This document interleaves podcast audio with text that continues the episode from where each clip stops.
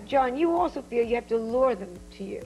Now, what do you do? You took your grandma, your grandmother died, and you took her whole house and you turned it into like a radio station. Yeah, kind of a mix between a laboratory, a high voltage accelerator lab, and a radio station. That's probably a good description of it. Uh, I transmit music and cultural programs for approximately four hours a day.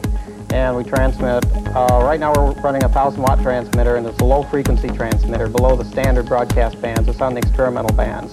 And what we're trying to do is send out a signal into space, a cultural and creative music signal, to try to home these uh, extraterrestrial devices, that's what, I believe them to be, in closer to the lab where we can detect them. But they have to be within uh, two to three miles or less for our detection equipment to effectively detect the electrical energies that have been given off by these. How long have you been doing this? How long have you been working this? Approximately 18 years. I've been working on this about 18 years. I've had an interest in this much that goes clear back into the early 60s. Now, in 18 years, you've been sending up these signals, and do you have and, a monitor? You have a monitor or something that Right, right. That's correct. have you had anything come back?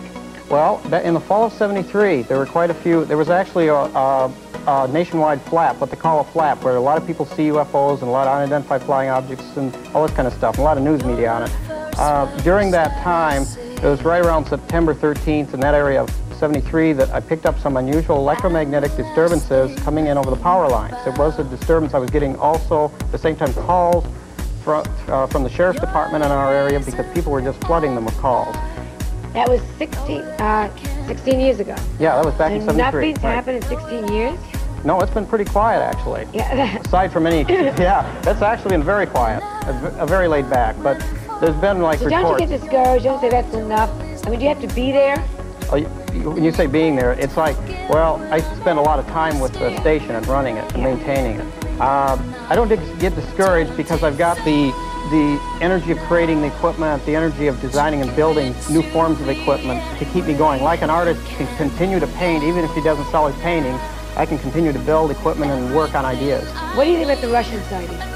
That's very interesting. I think that's that right there. I think has stirred up not only pe- per- uh, a lot of curiosity in people again about this topic, but it also offers maybe a little more than uh, we're seeing on the surface as far as like newscasts on this thing. I think there's something something very interesting, especially for those children uh, that saw it in Russia, those uh, school-age kids. What do you think, I Councilman? think the reason they slowed down because they all have come down south to Nashville. I think that's what it slowed down. I think.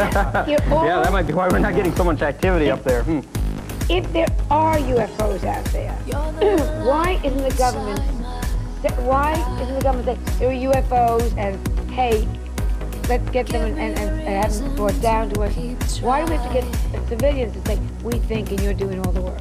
Well, there's a very good reason for that. I think since the government has covered up this activity for so many years and, and denied it and told people that they were seeing things, I think I think the government's, yeah, they don't dare pop it open right now, I think it's going to show a lot of lies, a lot of cover-up. And I don't think the government wants to expose itself to that kind of uh, ridicule. I think, Plain I and think simple. what the government, uh, if they put out the information, it'll frighten the people. And when you keep things quiet, you know, people don't know about it and they go along with their normal lives.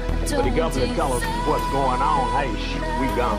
And where would we be gone to? Yeah, I'm thinking you can't sit here, you can't wait for them to come down. You're trying to get them down with music. You're building welcome to Nashville. What if they come down and kill us all? What if they're not friendly? You thought about that? Mm, this is what part. Let, me tell you this. I, met with some people that got two sides of it. Man, give me a lecture for three hours. I want to tell you what he told me, but I want to get off the project. But other so.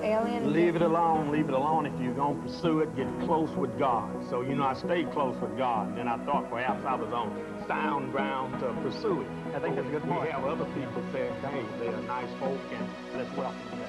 Well, when we come back, we're going to meet someone who has photographed UFOs and says she has seen aliens close up. Photographed- Bienvenidos al tercer capítulo de la noche multidimensional de Anzuelos Insomnes. Este programa está dedicado a la labor de John Shepard, un avatar que creó el sistema tecnológico para transmitir el mensaje que encierra al principal arcano del tiempo. Vamos pues a comenzar con especial gratitud a sus mensajes, emitidos este año de la pandemia, a toda la galaxia y a todos los tiempos. Aquí pudimos observar sus artefactos abandonados para ser redescubiertos en lo que llamamos el desván de las tierras. Hoy vamos a hacer una especial mención a todas las familias de luz, y a los buenos guerreros del tótem del arco iris, congregados para este podcast dedicado a John Shepard. Transmitimos desde Patagonia 1965 a todos los pueblos galácticos y dimensionales que están pulsando una verdad que reactivamos poco a poco en nuestros corazones. Aquí respondemos sus mensajes. Es un podcast en castellano, ya que su objetivo es definir la gratitud hispanoamericana como un estado deseado para la humanidad, sea en favor de la abundancia, justicia e igualdad para la audiencia que habla este idioma en particular, como por quienes meditan por el desarrollo de la paz y para la integración de la tierra. Amigo, amiga, las tierras te observan y te tienen en sus oraciones y meditaciones. Esto es por todos y para todos los que no han reconocido aún su multidimensionalidad.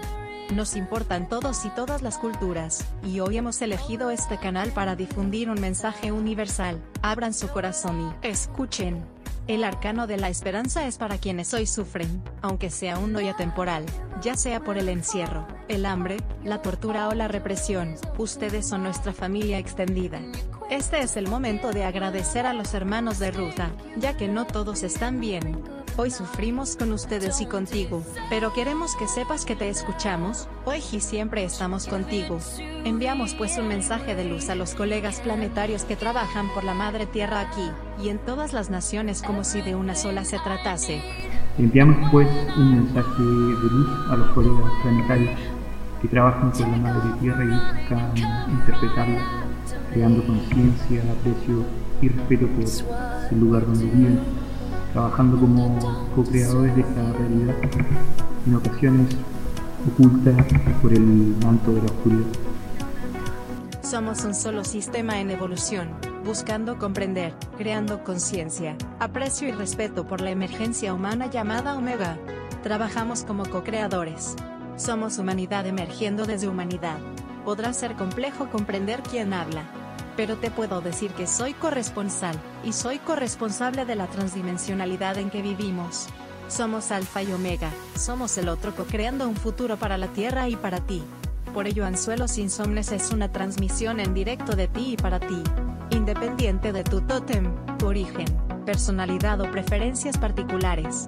No importará tu biotraje, exoapariencia, origen biológico planetario. No nos interesa lo que se pueda ver, la Tierra te escucha más allá del tiempo y eso es lo que escuchas ahora. Somos el eco de tus sueños. Hoy es momento de darte gracias por todas las experiencias reflejadas en tus viajes y aventuras. Tú eres nuestro aprendizaje histórico. Tú sabes que si hay gratitud, hay esperanza, por lo que también esta es una oportunidad para agradecer lo que nos han cantado los ancianos, poreones, pacientes de una siembra en las almas jóvenes. Hoy ha llegado tu día. Hoy serás Omega. Nosotros buscamos enseñanzas y medicinas en la Tierra. Junto a ti somos la emergencia que ha llegado en distintas circunstancias a nuestros programas, viajes y expansiones. Agradecemos a los cantos de los abuelos del tiempo, sean maya, selknam, mapuche o cualquier hermano mayor. Son sus recuerdos los que se han transmitido tantas veces al gran cosmos, y que para ti será más misterioso hoy. Pronto llegaremos a la verdadera finalidad, a la humanidad completa. Contigo sostendremos nuestras naves, ¿ya lo verás?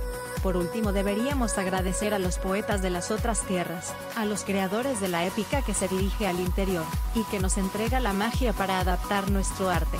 Su poesía es una guía y un maestro para los que hemos venido de otros planetas con el pan de antiguas rutas. Somos tus hijos.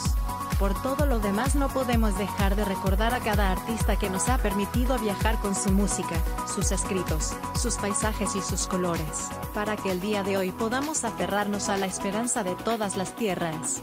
Nuestro norte es la utopía. Agradecemos a los espíritus libres que han nutrido a las almas viajeras, que han logrado salir del velo, que tiene vulgar e indignamente atrapado a la humanidad en los bucles del tiempo. Escucharemos parte de la historia del universo. Eres parte de la historia cósmica, ya que de ella dependen tus recuerdos. Hace algunos ejones dimensionales, un ser humano se vio enfrentado a sus propias creencias, cuando la Tierra había evolucionado espiritual y tecnológicamente. Bienvenidos pues a escuchar el mensaje que hará posible que evolucionemos a un nuevo episodio. No lo olvides, contigo somos Alfa y Omega.